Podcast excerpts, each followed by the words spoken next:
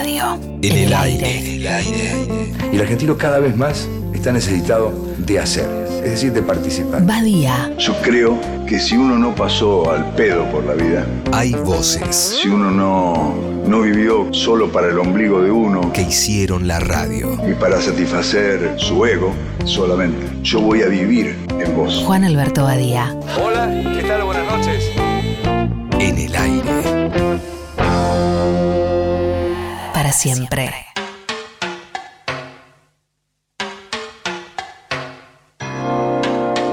El tipo rubio que parecía de la brigada estaba ahí, parado adelante de Juan y a espaldas de John. Tomó aire con esa sonrisa horrible y le dijo, vamos, Badía, a dormir, que mañana mi mujer dice que se le notan las ojeras en la tele. Juan Alberto sonrió, le volvió el color a la cara, le volvió el alma, el oxígeno y balbuceó, "Uf, zafamos. ¿Qué hacíamos si el la brigada le pedía documentos a John? ¿Cómo aplicamos que era John Lennon en Buenos Aires? Retomó la charla con John y le preguntó cuánto tiempo se quedaba.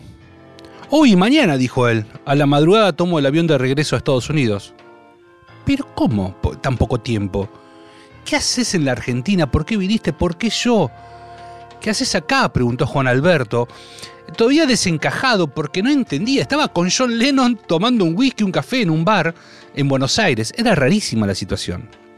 John se bajó las gafas, casi hasta el borde de la nariz, le pidió un cigarrillo y le recordó la tarjeta. Y cuenta que la encontró sobre su escritorio y cuando la leyó se rió, que le pareció tan impertinente que en un mapa buscó Argentina, sacó un pasaje y se vino. Cuando John terminó de contar esta secuencia, se sacó por completo los lentes y Juan Alberto quedó obnubilado. Tenía el rostro totalmente descubierto. Juan Alberto recorrió toda la cara, la observó en detalles. Era John Lennon, tan perfecto, esa nariz, ese mentón, la mirada, los gestos pícaros, esa sonrisa. Ja, parecía sacado de Help. Qué increíble lo que estoy viviendo, pensaba Juan Alberto. Estoy sentado en un bar, charlando con John Lennon. Y le preguntaba, pero, pará, ¿vos te escapaste de Yoko justo ahora que está embarazada? John le cuenta que, que no, que en realidad no, no se escapó. Que en realidad nadie se escapa. Sino que se levantó y no tenía ganas de estar en la casa. Y tenía la excusa de la tarjeta. Y que aparte estaba de muy mal humor por las críticas que recibió su disco rock and roll. Le brillaban los ojos a Juan Alberto. De repente una chica morocha que estaba en una mesa de al lado levanta la vista y a Juan, a John, le llamó demasiado la atención la belleza de esa, mujer. Se paró, le dio una flor que había hecho con una servilleta, le sonrió y fue al baño. Cuando volvió Juan Alberto le dice, bueno, te llevo al hotel. No, no, no reservé nada, le dice John Lennon. Vine a pasar el día con vos. Juan Alberto, una vez más, quedó helado. En su interior había un debate gigante. Tenía que ir a la casa, al canar, a la oficina, tenía que armar el programa. Cosa que no dejó de hacer ni siquiera cuando nacieron sus hijos. Pero ese día, ese día, más allá del azar o lo que fuese, John Lennon estaba ahí, con él. Era un justificativo más que válido para olvidarse de todo y quería dedicar todo su tiempo a John Lennon. Y la pregunta es, Juan Alberto, ¿decidió acompañar a John Lennon tal como no lo hizo ni siquiera cuando nacieron sus hijos?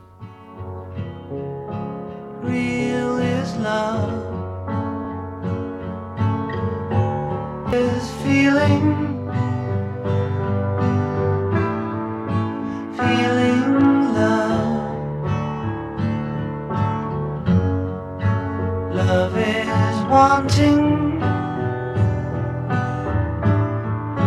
to be loved. Love is touch. Touch is love.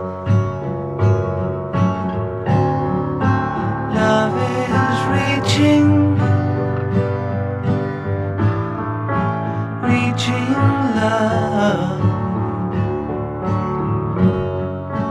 Love is asking